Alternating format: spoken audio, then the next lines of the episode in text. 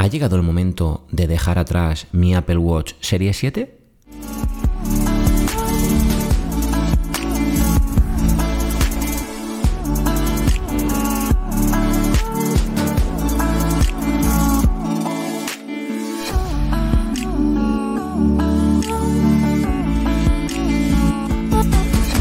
Muy buenas y bienvenidos a un nuevo episodio del podcast Tecnodap, el episodio número 15 de esta primera temporada. ¿Quién lo diría? 15 episodios ya.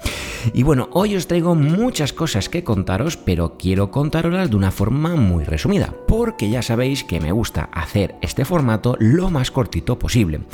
Pero antes de entrar en detalle de todas las cosas que os tengo que contar, quiero hacerte una pregunta y es, ¿has escuchado ya el episodio anterior que grabé con mi amigo John de Charlas iOS, siendo el primer episodio con el primer invitado en esta ronda que quiero hacer de, bueno, pues episodios con invitados?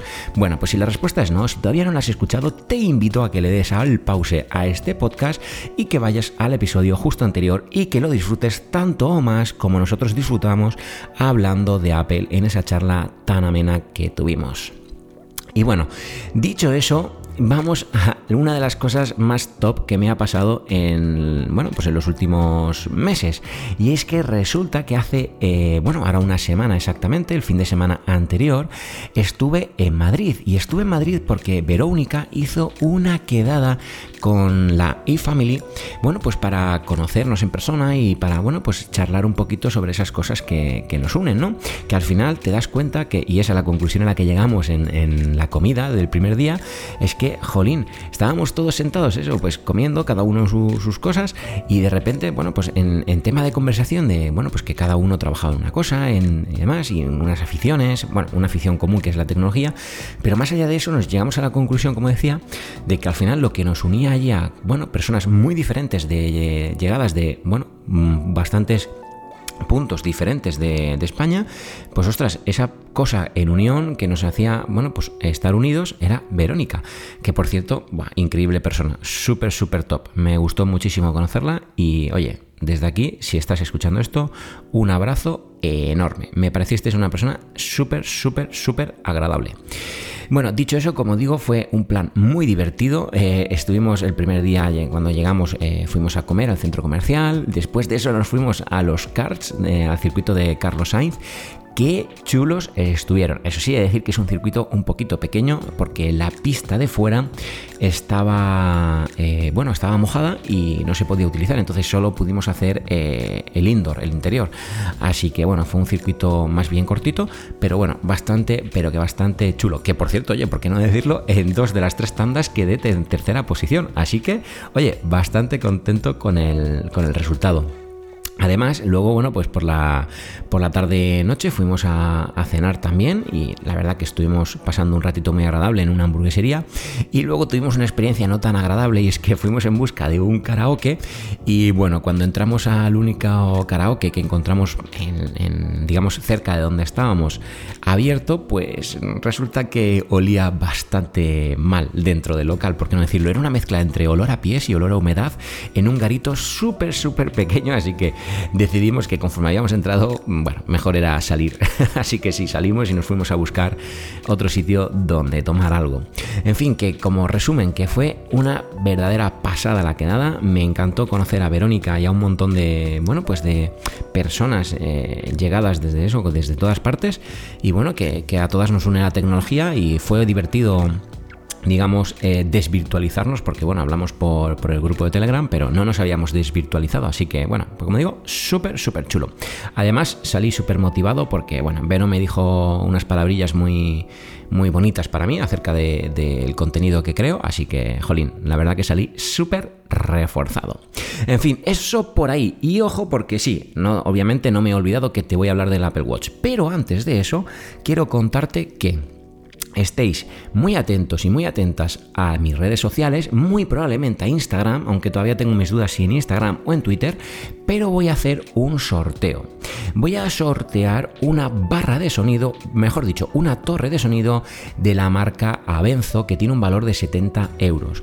Una torre de sonido que además tenéis vídeo en el canal y que por cierto te dejo en la descripción de, bueno, en la descripción, no siempre digo descripción, pero aquí nunca es descripción, aquí siempre son notas del episodio, pero, ay, en fin, esto de YouTube ya sabéis. Os dejo en las notas de este episodio el enlace al vídeo donde os hablo de esa torre de sonido de la marca Abenzo que está muy chula y que tiene una relación calidad-precio bastante pero que bastante óptima. Y bien, directos al grano, directos a lo que estáis leyendo en el título y directos a lo que te he dicho en la intro de este episodio. ¿Por qué me estoy planteando abandonar mi Apple Watch Series 7? Mirad, hace unas semanas me contactó eh, una, marca a través de agencia, Mobboy se llama la marca, para que, bueno, pues eh, enviarme si quería un reloj inteligente y bueno, pues probarlo, ¿no? Claro, yo al principio cuando, cuando vi esto dije, ostras, mm, a ver, me parece interesante, aunque no del todo, ¿no? Es decir, yo pensaba, ostras, si yo tengo todo el ecosistema de Apple, si yo tengo el iPhone, si yo tengo el Mac, si yo tengo el iPad, eh, lo tengo todo de, de Apple ¿Ocupa lugar un dispositivo que no sea de Apple eh, como reloj inteligente a la hora de, bueno, pues luego sincronizarlo, etcétera? Pero bueno, eh, a fin de cuentas me apetecía mucho probar, ¿no? Porque tenía muy buena pinta el reloj, muy buena pinta, todo se ha dicho, y dije, ostras, vamos a darle una oportunidad y vamos a ver qué tal encaja un reloj con sistema operativo de Google OS y ver a ver qué, bueno, pues qué tal, ¿no? Eh, qué tal se comporta si lo tienes enlazado con un Apple Watch. En fin. Ese reloj es el TicWatch Pro 3 Ultra con GPS y la verdad es que te lo voy a resumir en una, una frase. ¡Qué pasada de reloj. Es decir, me ha encantado la experiencia. Mira, lo primero que te quiero contar, a nivel de diseño me ha chiflado el cambio porque es un diseño muy bonito, un diseño bastante elegante y un diseño que además es esférico, es redondo y no cuadrado como el Apple Watch. Y sinceramente me apetecía muchísimo tener un reloj redondo. Eh, parece una tontería, ¿no? Pero oye, después de tanto tiempo utilizando el Apple Watch, que recordar que yo llevo utilizando Apple Watch desde que salió el primero, el original, y bueno, pues para mí ha significado un cambio bastante importante. Además, se ha comportado el reloj de una forma muy espectacular. Tiene un procesador que es el Smart Dragon eh, W4100 que, oye, funciona de pasada, qué locura. Es decir, funciona muy rápido, las interacciones son muy rápidas. Eh, la aplicación de deporte también muy completa con un montón de deportes, aunque he de decir que, bueno, me ha gustado bastante, pero también tiene, eh, te iba a decir peros, pero no son peros, son simplemente que estás acostumbrado al Apple Watch y, bueno, pues es bastante distinto. Pero, por ejemplo, tiene una cosa que me ha gustado mucho, ¿no? Que es que eh, cuando estás en estilo, en estilo libre de deporte, tienes unas flechitas que le puedes pulsar y te restablece como el temporizador, ¿no? Como un cronómetro, por así decirlo, sin alarma. Simplemente, pues oye, imagínate, ¿no? Yo cuando hago intervalos de entrenamiento, necesito descansar 15 segundos entre intervalo e intervalo. Pero me resulta tan sencillo como darle a la flechita y no necesito tener que andar poniendo un temporizador. Eso sí, por contra, no tienes una alerta que te avisa a los 15 segundos, tienes que estar pendiente. Pero bueno, son cositas que, oye, son detalles que, me han gustado bastante. Pero fíjate, algo que me ha chiflado mucho es la batería, porque es que, a ver, em, la marca Mobboy te dice que tienes una batería, una autonomía entre 2 y 3 días utilizándolo como un smartwatch al uso, es decir, con todas sus funcionalidades, y hasta 45 días si lo utilizas mediante eh, el modo esencial un modo que, bueno, pues al final lo único que hace es mostrarte la hora y los datos más básicos, ¿no? Sin llegar a iluminar la pantalla, etcétera. Eh, y ostras, 45 días es una locura, claro, te vas de viaje y te estás quedando sin batería, pues fácilmente lo pones en modo esencial y bueno, anchas castillas, como se suele decir, ¿no? Días y días de batería. En fin, que es una pasada. A mí he de decirte que me ha durado poco más de dos días utilizándolo como eh, dispositivo totalmente funcional, ¿vale? Como smartwatch al uso, utilizándolo para monitorizar las dos noches de sueño, para los entrenamientos de los dos días, que uno de los días fue una hora 20 más o menos, y el otro día fue más de dos horas de entrenamiento entre el cardio y, y la sala de musculación. Así que, bueno, como digo, una experiencia muy completa. ¿Qué es lo único que me frena de este TicWatch Pro 3? Pues que al final, como tengo un iPhone, el control de las notificaciones no es tan óptimo. Y me explico, tienes absolutamente todas y cada una de las notificaciones que te lleguen al iPhone duplicadas en tu smartwatch, en el T-Watch Pro 3. Pero claro, no puedes interactuar con estas notificaciones, salvo por ejemplo contestar llamadas cuando te llaman por teléfono.